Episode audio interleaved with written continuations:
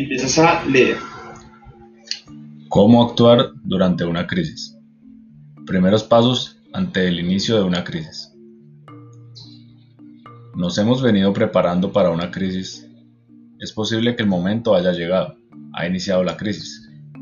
Nos ha llegado la información de una fuente interna desde el Departamento de Operaciones o el área de atención al cliente, dependiendo de lo sucedido. Pero cuando el motivo de la crisis está relacionado con los clientes, normalmente son ellos mismos los que nos comunican a través del personal de atención al cliente o ahora más frecuentemente a través de las redes sociales.